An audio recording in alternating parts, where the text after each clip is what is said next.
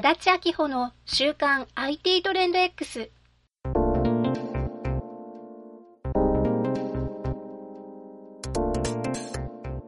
この番組では IT が世の中にどんな変化をもたらそうとしているのか、ビジネスがどのように変化していくのか、そんな話題をお伝えしています。IT を活用して一歩先行くビジネスを目指す人なら経営のヒントがつかめるでしょう。足立明穂の週刊 IT トレンド X。さて、今週はどんな話題でしょうか？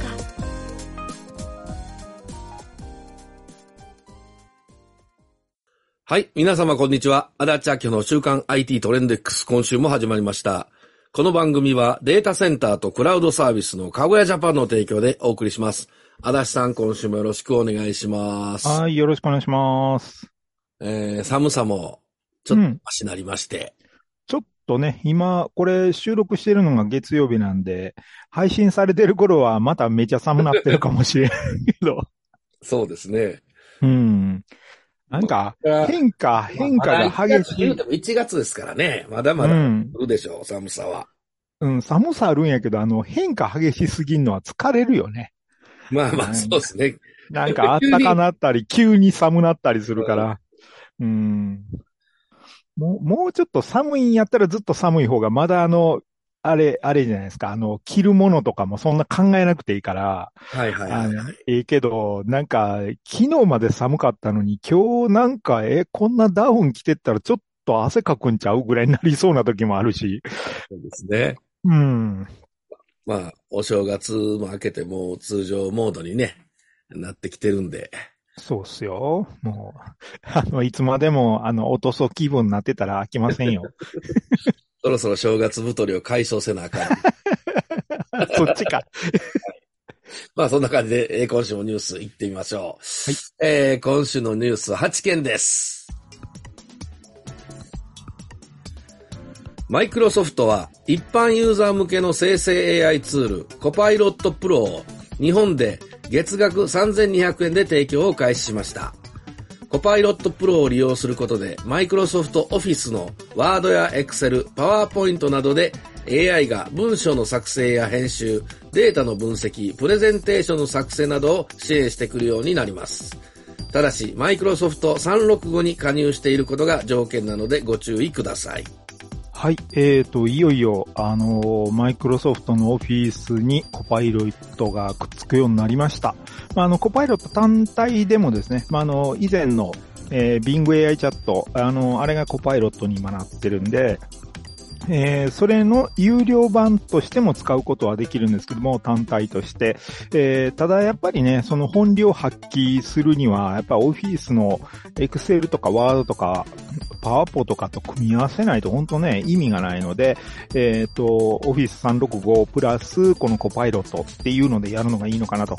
えー私もですね、早速も申し込んで、あのー使えるようになって、まあ、使い始めてるところなんで、まだまだね、よくわかんないですけど、ただあの、ワードとかね、エクセルとかの横にコパイロットっていう画面がちょろっと横にサイドバーみたいなやつが出てきて、そこに質問したら、いろいろ答えつつ、で、それを挿入したりとか、もうすぐできるんで、いや、多分ね、これ使ってるのと使ってないのとで、ほんとそのドキュメントの作る時間って全然違っちゃうと思うんですよね。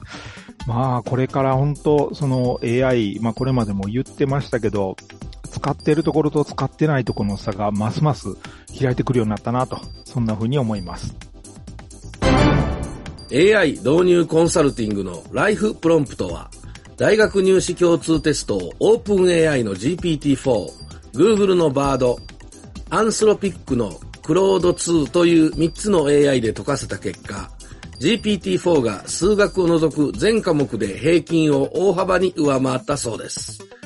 クロード2も複数科目で平均以上の成績を示しましたが、数学ではどの AI も振るわなかったそうです。Google Bard はコンプライアンスのため特定の問題に回答を拒否することもありました。はい、えー、まあ、チャット GPT とかね、そういう生成 AI がいろんなその問題、まあ、海外だとね、なんかあの、司法試験みたいなもんにも合格するみたいな話とか、いろいろこう出てきてますけれども、まあ、今回は日本語での環境で、まあ、大学のね、共通テスト、うん、解かせたっていうことなので、それでね、こう、これ、まあ言い方変えれば、あの、生成 AI でできるようなことを人間がやってるっていう 話ですよね。今テストやってるの。もうなんかあの、受験生に申し訳ないんですけど、あの、本当ね、なんか、それを今 AI と競ってる、競うような勉強してるというか、それをテストするっていうのはどうなんよっていうね。本当その教育っていうことのあり方とか、そのテストとか、えー、資格試験っていうものをベースから、あの、根本から本当にね、見直していかないと、このままいっても単にそのテストっていうのは AI と競争するための、あの、道具というか、競争するための試験みたいになっちゃうんで、何をやってるのかよくわからなくなりますよね。そんなことやってたら。ほんとね、今回こういう結果が出てきてるの。まあ、あの、数学なんかのは、あの、文章問題とかね、ああいうのになるとなかなか、あれですけど、まあ、こんなのもね、すぐに改善されていくと思うので、本当そのテストのあり方、資格のあり方、本当根本から考え直さないといけない時代にいよいよ入ったなと思います。メタの CEO、マーク・ザッカーバーグ氏は、長期的なビジョンが、汎用人工知能 AGI の構築であり、これをオープンソース化して一般に利用可能にすることを目指していると発表しました。AGI は人間と同様の汎用的な知能を持つ AI のことで、日常的な利用には新たなデバイスが必要とされ、AI とメタバースの結合が鍵となるとしています。10年以内に多くの人がメタが開発したスマートグラスを使って AI と会話するようになると予測しています。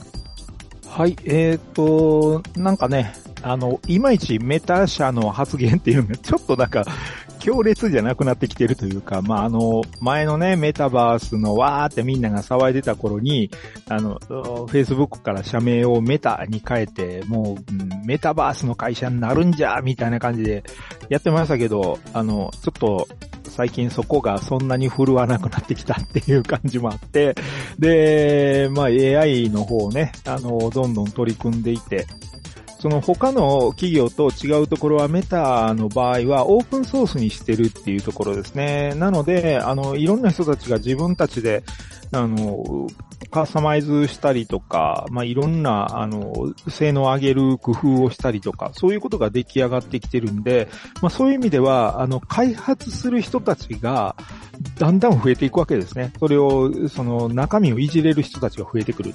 で、これで行くのがいいものができてくるのか、それとも、あの、企業がやっぱりえっ、ー、と、一流の人たちをかき集めて、それで開発していくという方がいいのか、ちょっとね、このあたり本当そのオープンソースの文化と、それから企業の開発の文化との、まあ、ある意味、こう、比較みたいになってくるんですけども、まあ、AI ってね、これまでと全く違うものではあるので、えー、このメタ社の、うん、動きっていうのはやっぱり注目に値するかなと思いますし、ひょっとしたらここが一番最終的には大化けするのかもしれません。日本デジタル空間経済連盟がメタバースリテラシーガイドブックを公開しました。このガイドブックはメタバース空間での適切な行動やリテラシーをまとめたもので、多様性を尊重し、誰もが楽しめる空間にしよう。ハラスメントに気をつけよう。といった10項目がイラスト入りで解説されています。事業者向けに対応策もまとまられています。連盟はこのガイドブックに賛同するユーザーや企業を募集しているそうです。え、まあ、メタの後にメタバースの話ではあるんですけれども、そのメタバースのリテラシーガイドブック、まあ、ようやくこういうものがね、ちょっとは認識されていくようになってきたのかなという気はします。あのー、まあ、一気にね、広がれば、いろんなことが起きて、いろいろそういうガイドラインみたいなものがもっと早くできたのかもしれないんですけども、いろいろ今までも、その、なんかガイドラインっぽいものとか、うん、出してきてはいたんですけども、いまいち、まだまだ浸透してないのかなという感じもあり、またあのメタバース自体のその、えー、なんていうんですかね、メタバースの種類が本当に多様性というか、ありすぎて、で、こういうガイドラインを作ったでも、ガイドブックとかあっても、どこまで適用されるのか、うん、その、パワハラみたいな、ハラスメントみたいに気をつけようとかいうようなのとか、多様性を尊重するとか言ってても、一方で、例えば、うんと、フォートナイトの本来の、その、戦闘するメタバース空間ではあるので、えー、そこでね、その、あの多様性の尊重とか、それとちょっとまた意味が 違ってくるわけで、まあそこにはそこのルールっていうものがありますし、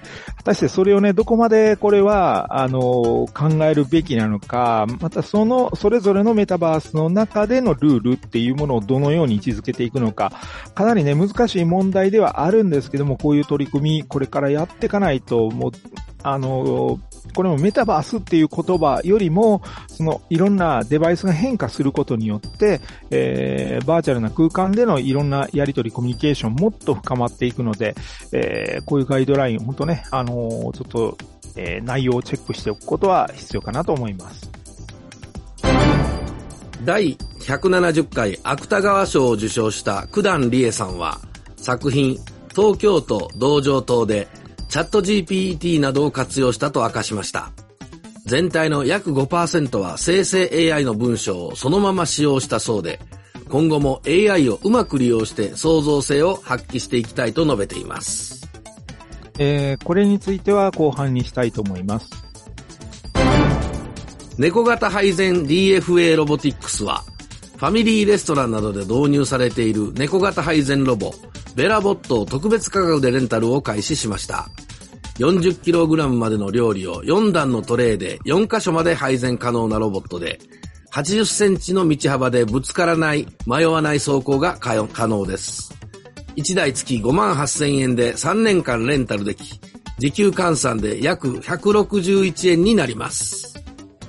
はい。えー、もうね、このあんまり関西そんなに見ないかな。わかんないですけど、あの、関東の方とかちょこまかこういうあの、配膳ロボ出てきてるんですけども、で、それをですね、なんと、1台月5万8千円でレンタルするっていう、まあその時給換算で161円っていうのがちょっとなんか笑ってしまうような値段なんですけど、まあ電気代とかがね別ではあるんで、あの、なんですけども、とはいえ、まあ、今のね、その人手不足とか言われてる中で、やっぱりなかなかね、アルバイトの学生とかも集められないような状況になってきてるところだと、その、レストランとかでね、こう配膳するだけでもこういうロボットがやってくれると、めちゃくちゃ助かるんじゃないかなと思います。で、まあ、今回のね、こういうレンタル特別な、あの、えー、プランでやってるようなんですけれども、まあ、これだけでもいろいろ広がってくれば、本当その、一回使ってしまうとね、多分戻れないと思うんですよ。こういうところって。もうそのね、分の人手を集めるっていうのがどんどん大変になるし、えっ、と、バイト料もね、高くなっていかざるを得ない状態になってるんで、おそらくこういうところから一つの、あの、突破口というか、になっていって、いろんな、あの、作業がですね、ロボットに置き換わる、AI に置き換わる、うん、まさにそういう時代にね、もう本当入ってきたなと思います。中小企業庁は、下請け法違反の可能性を判定するシステムにロジックミスがあったため、7806事業者に誤って違反の恐れがあると通知していたことを明らかにしました。事業者からの問い合わせを受けて確認したところ、通知文書の一部に誤りがあることが判明しました。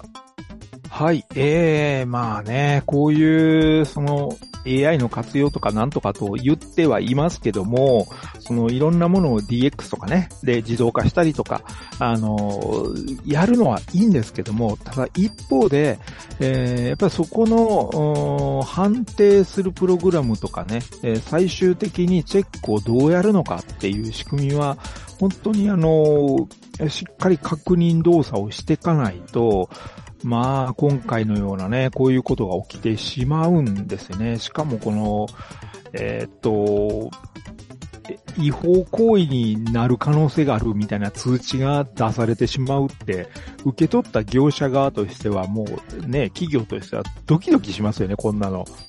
まあ、しかもそれが7806事業者に送ってたっていうことなので、まあ本当その、その辺のね、あの仕掛けっていうのはどういうふうにするのか、まあ本当自動化するのは本当に必要だし、これからさっきのニュースではないですけど、人手不足になるのはもう間違いないので、えー、何を自動化していって、どこを人間がしっかり管理するのか、チェックをかけるのか、まあこれからね、その、こういうシステムの、えー、検証とかね、えー、動作確認とか、そこの、業務っていうのは人間がやるしかないので、えー、そこをどういうルール付けでやるかっていうのを考えれる人っていうのは非常にこれから大きな、えー、ニーズが出てくるんじゃないかなと。まあね、本当その辺をしっかりやるためには、まあ地道なこう作業を積み上げていかないといけないっていうところがあるので、まあ、ぜひね、そういうところ、あのー、気になる方は、そういうビジネスがこれから生まれてくるというか、重要になるんで、えー、考えてみてもいかがでしょうか。経済産業省と総務省は、生成 AI の普及に伴い、AI 事業者ガイドライン案のパブリックコメントを募集すると発表しました。このガイドライン案は、生成 AI が社会に与える影響を踏まえ、既存のガイドラインをアップデートしたものです。企業が取るべき対応なども示されており、過度な対策で便利な使い方を阻害しないための指針も含まれています。はい。えっ、ー、と、まあ、AI の使い方に関する、まあ、ガイドラインですね。特にその事業者の方が、うん、どんなことに気をつけなきゃいけないのかとか、えー、どういうそのチェックとか、どういう、どんなことにこうね、えー、か、その AI を使ったり、あるいは使わないようにするか、みたいなことのガイドラインなんですけども、まあ、これもね、その、ままだちょっと私もパブリックコメントを出すところ、どんな案が出てるのか見てないんですけども、えっと、これの判定するのは本当に、えっと、難しいのが、現状っていうのも一つあるんです。けど、もう一つは、普及してきた時にどう考えるかっていう、もう一つ先のね、えー、使、使う前にどうのこうのもあるんですけども、その今の状態っていうのもあるんですが、使い始めてからそういう企業が多くなってきた、世の中に生成 AI がものすごく広がってきた。まあ、例えば言うならば、これからの1年先ですね、来年の今頃どうなってるのっていうところから考えて、どんなことをえー、規制する、あるいはどういうところはもっと自由にするっていうことを発想しておかないと、現状で考えると、もう全く違うレベルの生成 AI が出てくるので、あっという間に、えー、そこのね、想像力をいかに働かせるかっていうのがすごく重要なので、えー、ぜひですね、これはもういろんな企業に、えー、いろんな業種、業態関わってくるので、えー、このね、ガイドライン案、あの、確認してみることをお勧めします。以上、今週のニュース8件を紹介させていただきました。後半に続きます。えー、足立さん、足立さん。はいはい。なんか、ちょっとセキュリティね、パソコンとかウイルスとか乗っ取りとかもされないように、うん、あの、まあ、パソコンにね、ウイルスソフトとか、まあ、入れてるんですけど、はいはいはい。それだけで大丈夫なんですかね？ああ、も、もちろんね、その、セキュリティソフトを入れるっていうのはもう絶対必須なんですけど、はいはいはい。えー、最近はね、ちょっとめんどくさいのが、あの、メールをね、乗っ取られるっていうケースも出てきてるんですよ。ああ、で、でもセキュリティソフト入れて大丈夫ちゃいますね。あ、それはね、セキュリティソフトは外からのウイルスが入ってきた時とかはチェックできるけど、はい。その、山崎さんになりすまして ID とかパスワードをこう調べてですね、うん、何回もこう、アクセスして入ってきたりとか、あの、そういうなんがやる奴らもいるんですよ。そのツール使ってね。手でちまちまやらんと。そういうなんで、たまたまこうね、パスワードを解かれてしまって、で、山崎さんになりすましてメールを勝手に送られる。で、それになるともう、メールソフト入れてようがな、何してようが、山崎さんになりすましてサーバーの方に入られてるから、パソコンいくら頑張ってガードしてても、勝手にメール送られてしまうわけですよ。うん、飽きませんよ。飽きませんやん、なんですけど。入れてもしゃあないですよね。はい。いや、そこはですね、最近ね、あの、うんかごやさんなんかはね、はい。あの、そこら辺の接続元の IP アドレス、要は、山崎さんの、その、例えば、えー、繋いでる、いつも繋いでる、うネットワークから繋いでるのか、それ以外のとこから来てるかっていうのでチェックして、こう制限かけたりとかね。ああ、でなるほど。はい。うん。あとはそのパスワード解くために、こう何回もこうアタックして、まあ、あの、専門用語的に言うと、ブルートフォースアタックとかって言うんですけど、その何回もいろいろパスワード変えて、あの、アタックしてくるんですよね。こう、ログインできるか試そうとする。で、そうすると、その何回もこうミスしてると、そこの IP アドレスはこいつは偽物やなってんでブロックするとかね。ああそういうことができる。うん。かごやさんはね、そういうメールサービスなんかも始めてるんで、ぜひね、そういうのも検討するのも一つかなと思います。なるほど。安心、だからもうサーバーも自分のパソコンも両方ダブルでそうそうそう。ちゃんと対策した方がいいですよっていうことですね。そういうことですね。あはい。りがとう。よくわかりました。はい。えというわけで、えっと、かぐやさんのね、えー、サービスに、メール、うーサービスに、メールプランっていうのがありますんで、えー気になる方は、かごやさんのホームページから、えーメールプランで、えー検索していただいて、えーご詳細を見ていただければと思います。えー今日はまた AI の話が多かったですね。あとメタバースと。まあうん、ここに来ても AI 絡みの話がもうすごいこと勢いで進んでるから、うんでも、ちょっと気になったんが、猫型配膳ロボットです。大阪も結構多いですよ。あ、大阪も結構あります？ああんまりね、まだ見たことないんですよ。私。まあ、というか、外で飯あんま食わへんっちゅう話はあるけどね。ファミレスとか、うんうん。そう、そういう24時間営業のところで、まあまあ、その、ああなるほどのね。通路も広くてみたいな。あんまりちっちゃい焼き鳥屋で見たことはないですね。その、ちょ、ちょっとどいてとかいうような場所ではないよね。そういうとこはあかんよね。帰るときに、う後ろの、椅子の後ろすいませんすいません言いながら、うん帰らなあかんところとかは多分ないでしょう。で大型のレストランとかは多分ね、結構多いですよ。うん。あとあれっすよ、あの、焼き鳥屋とか言ってあの、酔っ払いのおっさんばっかりやから、もういらんことしだすやん、絶対。やつらしよるやろね。絶対いらんことし、ちょっと前立っとってみたらどうするやろ、こいつ、みたいなのとか。わけわからんことするからな、おっさんがい。や、でもね、あれね、ほんまにね、あのー結構子供も喜ぶしね、僕らも、うんうん。なんか、特に最近の、まあ、その、どこやったっけ？えっとね、最近その、まあ、人件費削減うんうんわからないですけど、あの、ホール回ってるね、ウェイトレスさんというか、うんうん。あの、まあ、少ないからなかなか呼びにくいじゃないですか。忙しそうやし。ああ、そうやね。人数が減ってるからね。あっちこっち呼ばれたりしてうて、んなんかバタバタしてる時あるもんね。すいませんって言ったら、あ、ちょっと待ってください言うて、またね、うん。あの、まあ、こっちが逆に気使うんですけど、うんうんうん。もう、ロボットはね、気使わなくていいですね。ほんまに。まあね。うん。で、僕はね、確かね、しゃぶしゃぶの店に行ったんですよ。はい。ほんなら、まあ、ガーッとね、えー、運んできてくれるんですわ。おー。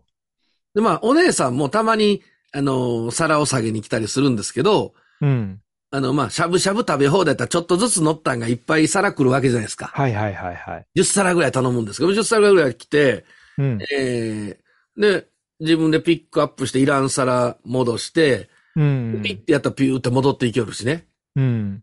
気楽。ほんまに。まあね。うん。ただ、そのね、あの、ウェイドレスさんとね、あの、なんていうんですか、触れ合いは楽しめないですね。触れ合いって。触れ合い。まあ、ちょ、ちょっとしたことをこう聞きたいとかそういうなんができへんしね。そうそうそうそうなんか、おすすめあるとか、どれ美味しいのとかいうのが聞かれへんしね。そうです。うん。まあでも大体9割はもう下げてもらうとかそんなんじゃないですか。うーん、まあねも。最近はね、タッチパネルで注文できるから。そうそうそうそう。うんまあ、基本運ぶところがね、どっちかっていうと、人件費としては大変なんちゃうかなって思うよね。で、あの、人がやると間違うたりするしね。テーブルを。それはよくありますね。うん。だからそ、うんそれ考えると、まあ確かにこの運ぶだけとかやったらこういうね、ロボットが、あの、やってくれたら、楽っちゃ楽やろうけど、まあ、この辺もね、もう嫌が多でも増えてくるんやろね。もうどっちにしたって。うん。だって1台月5万8千円ということは、まあ大体、うん1日、何、30日換算でに、え？10 1日12時間で30日換算してるらしいんですよ。この時給24時間働く161じゃ円。ないですか。店によったらね。うん。まあ、ただ充電せなあかんから、この子らも。あ、そっか。なるほどね。そうそう。充電の時間は、うん、休憩時間なんですよ。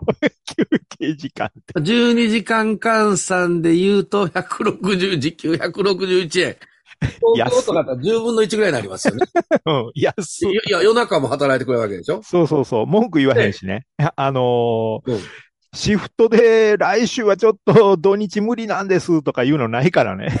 あのね、まあ僕はやったことはないです。あのシフト調整大変やと思います大よ。変やと思うよ。もうほんまにあれ。一人がね、ちょっと病気しました、言うたら、うん。あの、ほんまは休みの子に電話してね、ちょっとすまんけど来てくれへんやろうかってね。うん。あの、まあ、いや、そんなん困りますとかね、言われた時、じゃあどうすんのみたいな。そうそうそう。うんで、だからそんなんで、あのーまあ、場所にもよるんやろうけど、いろいろそのコンビニの店長さんとかがくたくたになってたよね。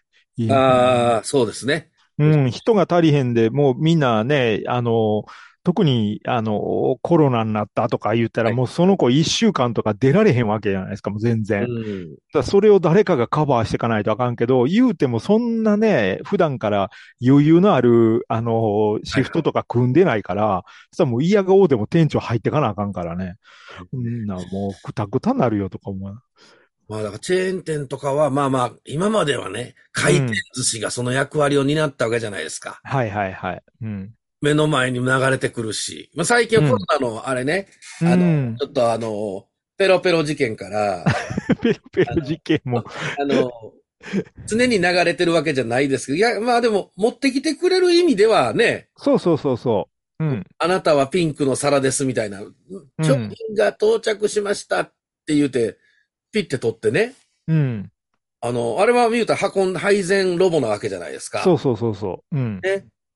だからこれからちょっとその辺がファミレス、ファミレ、特にファミレスでしょうね。うん、だと思う。24時間やってるような店は、こういうなんでやってかないと、もう本当、人がね、対応してたら大変やと思うんですよ。もうどんどんどんどん。う。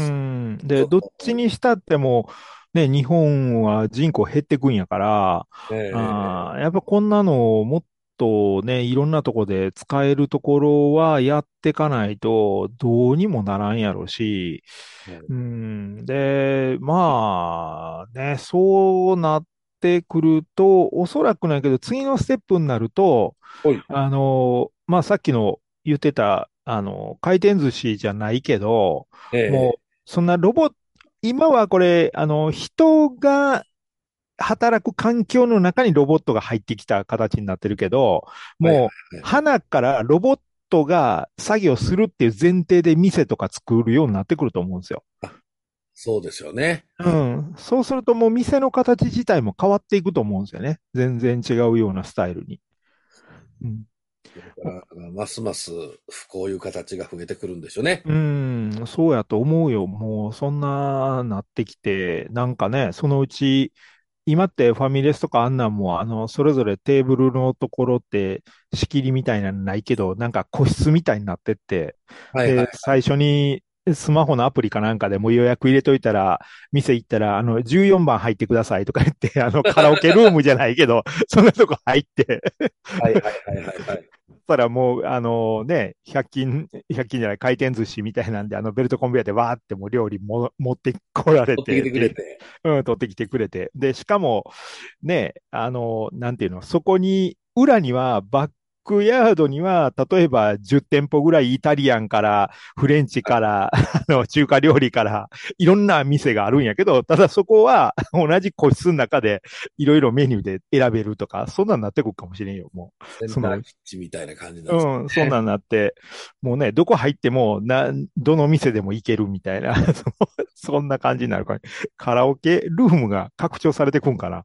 わからんけど。確かにあの、あのね、スシローなんかもうん。う、うどんはあるわ、ラーメンあるわ、パフェはあるわ、そうみたいな。ねファミレスとみ、たいなね。ファミレスと何が違うんか分からへんよね、メインのファミレスみたいな。う。そうそう。ね。うんでもそれでいいと思うんですよ、全然。うん。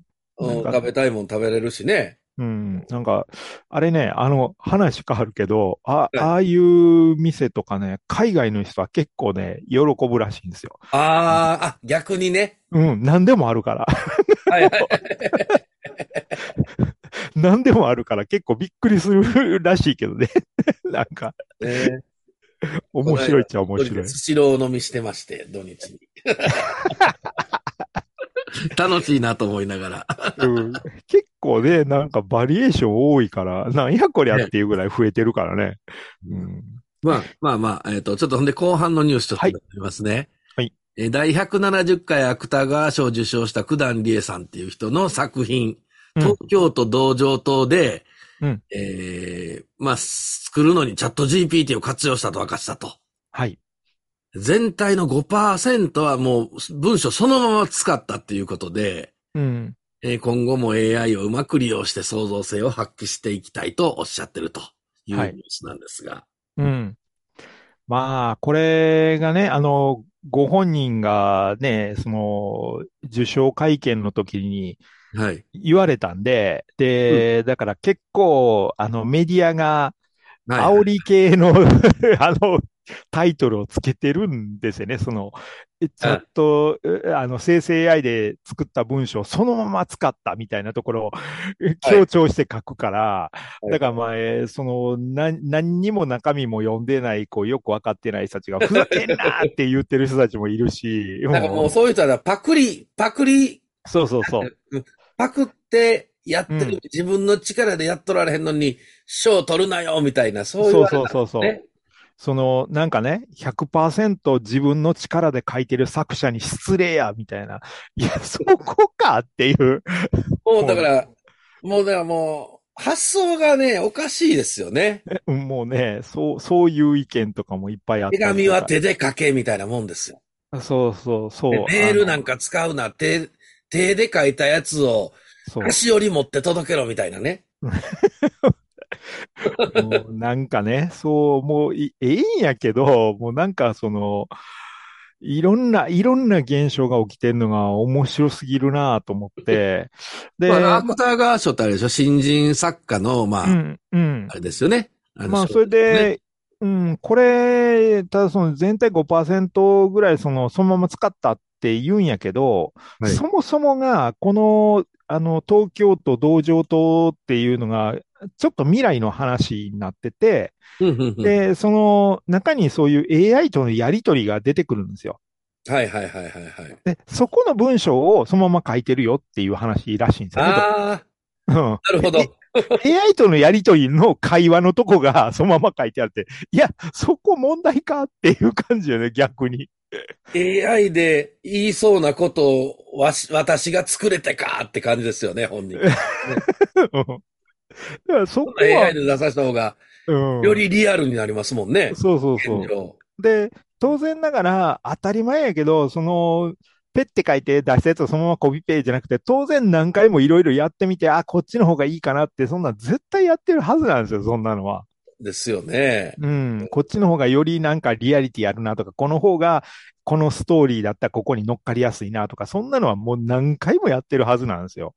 で、そんなね、一発でこんな小説書けるほどの AI まだ出てないんで、そんなもんはないって、そんなもん出てきてたらもっととんでもない話になってるけど、ちゃうからっていう、そこら辺のでもね、なんかこういう議論が起きるようなところにまで、その AI が広がってるっちゅうとこがね、はい。なんかすごい面白いなって思ってて、はいで、まあ、今日もね、その、いろいろ AI のニュースいっぱい、あの、ピックアップしましたけども、え本当もう今年はマジで激変しますよ。いろんなことがあ去年以上。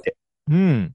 え去、年は言うても、その AI に興味のある人とか、はいなん、か新しいもん好きが、あのーちょっと触ってたっていうレベルじゃないですか。言うても。はいそうですね。うん。そのチャット GPT とかいう言葉を聞いたっていう人は多くなってるけど、でも実際じゃあ、チャット GPT 使いましたっていう人になった途端に数減るんですよね。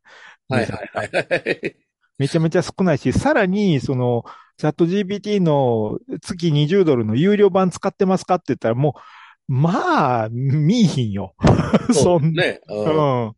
だからそれぐらいもう全然ね、使われてなかったけど、まあ今日も取り入れたような、そのいよいよ日本語でも、そのオフィスとかあんなにもコパイロットっていう生成 AI くっついてくる、くっついたんで、はいで、だからもう別にそんな意識してなくても使うようになっちゃうんですよ、もう嫌顔でも。うーんですね。で、ね、あの、自分が使ってるつもりじゃなくても、例えば、その、どっかの企業に問い合わせしたりしたら、もう向こう側は AI やったっていうのがね、別に珍しいことじゃなくなるんですよ、これから。どんどんどんどん。そうですね。うん。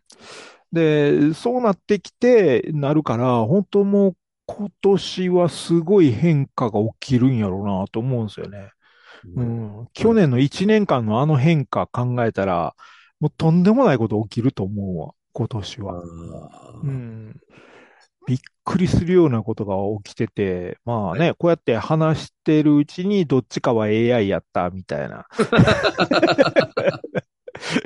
なってたら楽やけどな。なってもらいましょう。はい。なってたらもう、ま、もうずっと山崎さん一人に任しといて、私は、あの、なんか、別にただき、リス、一リスナーとして 聞いてるだけでええかなっていう。いやいやいや。はい。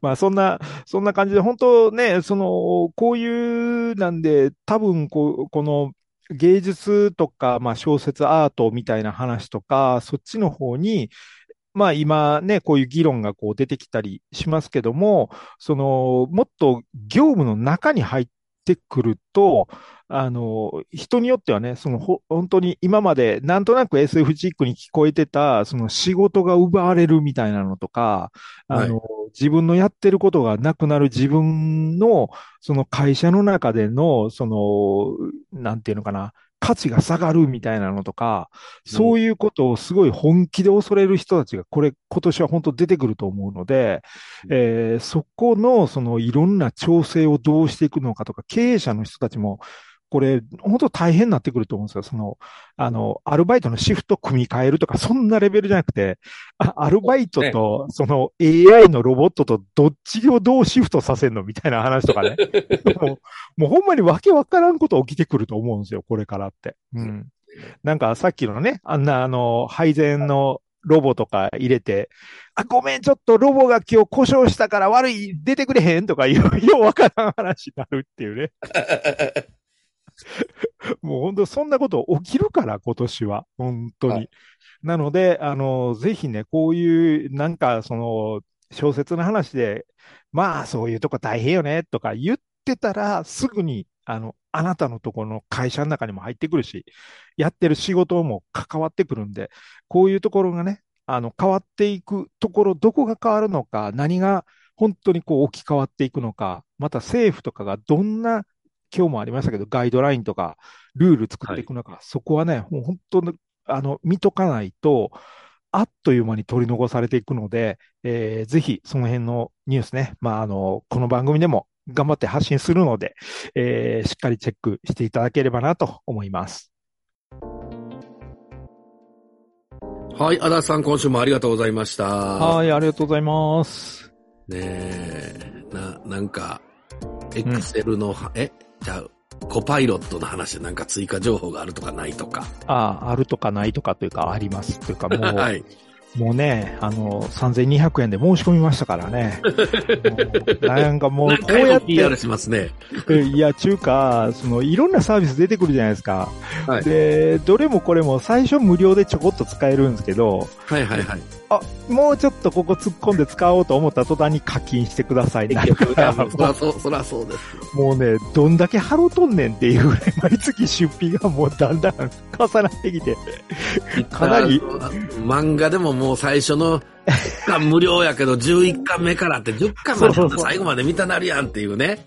で、ええとこで盛り上がって、そっから先、あーってなるよね。そうそうそうそう。あかんね。それついつい乗っけられてまうっていう。も そうでそれ、それで、あのーやっぱりね、コパイロットはいいのは、あの、マイクロソフトがやっぱりやってるんで、そのビジネス寄りにいろいろ使うにははい。結構よくできてるなと思うし、うん。で、あとね、マイクロソフトにこれはもう、私ちゃんと問い合わせして確認しましたから、あれなんあ、ですけど自分で。はい。確認したんですけど、あの、コパイロットで、この、あの、契約して、コパイロットで出てきた生成物って、これ、商用利用していいんですかって聞いたら、OK って言ってました。商用料 OK なんですね。だから、うんあの、無料版は商用無料版あかん。うんあ。かんけれども、うん。えー、有料のやつはだから、チャット GPT は両方いけるんですね。うん。チャット GPT は別に、あの、無料の使ってもいいよって版でも生成料 OK でね。機能があるだけで。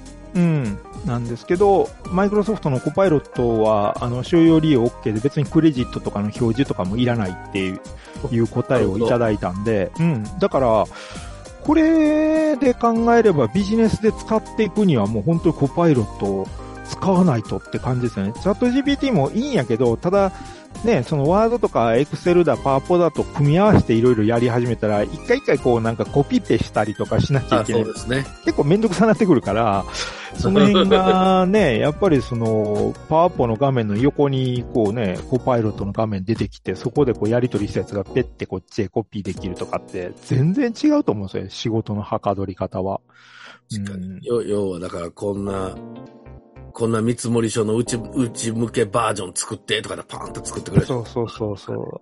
いろいろね、資料とかも、ここにこんな感じの、なんかイメージの絵描いてくれへんとかいうのとかうんやってくれるし、その文章書きながらね、いろいろできたりするから、なんかそれって大きいよなと。本当に、ますます、はかどりますね、仕事がね。はかどるから、本当今日も言ったように、使ってるとこと使ってないとこの差が、でかくなりすぎるよね。こんなんなってきたら。結局だから、えっ、と、まあ、従業員一人一人の作業効率が上がるから、コストダウンにつながるってことですよね。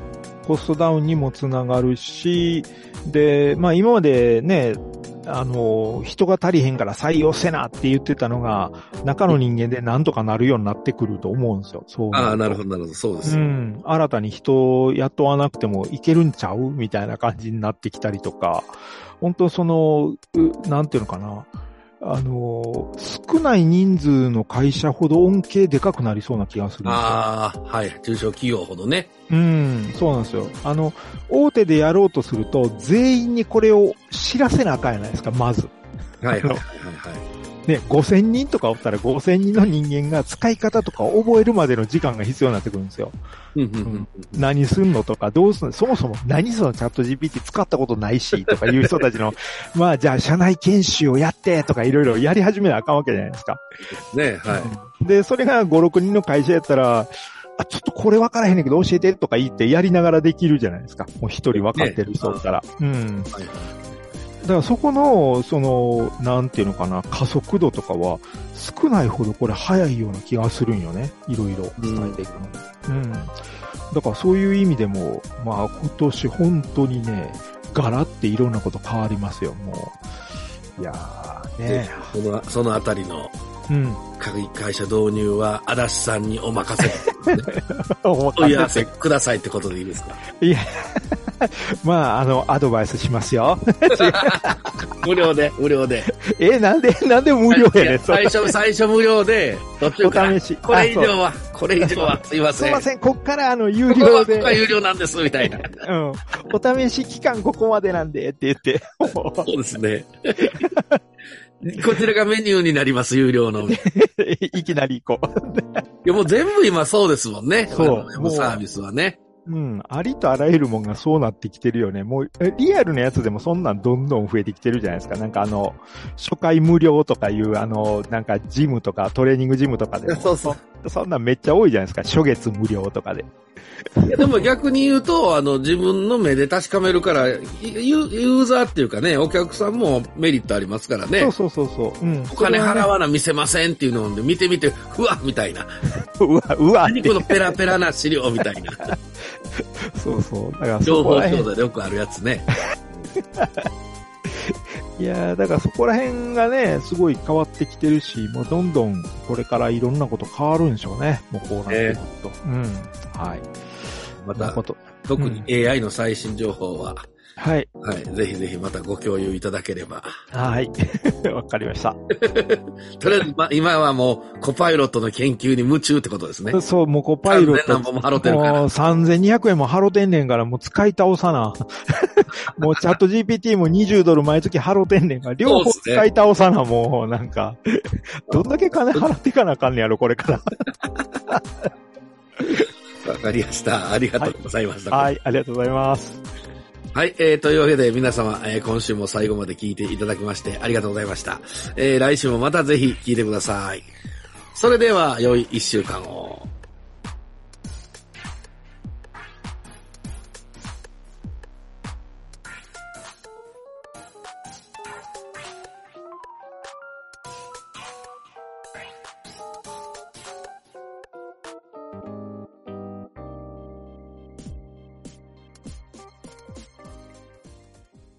この番組はデータセンターとクラウドサービスのカゴヤジャパンの提供でお送りしました。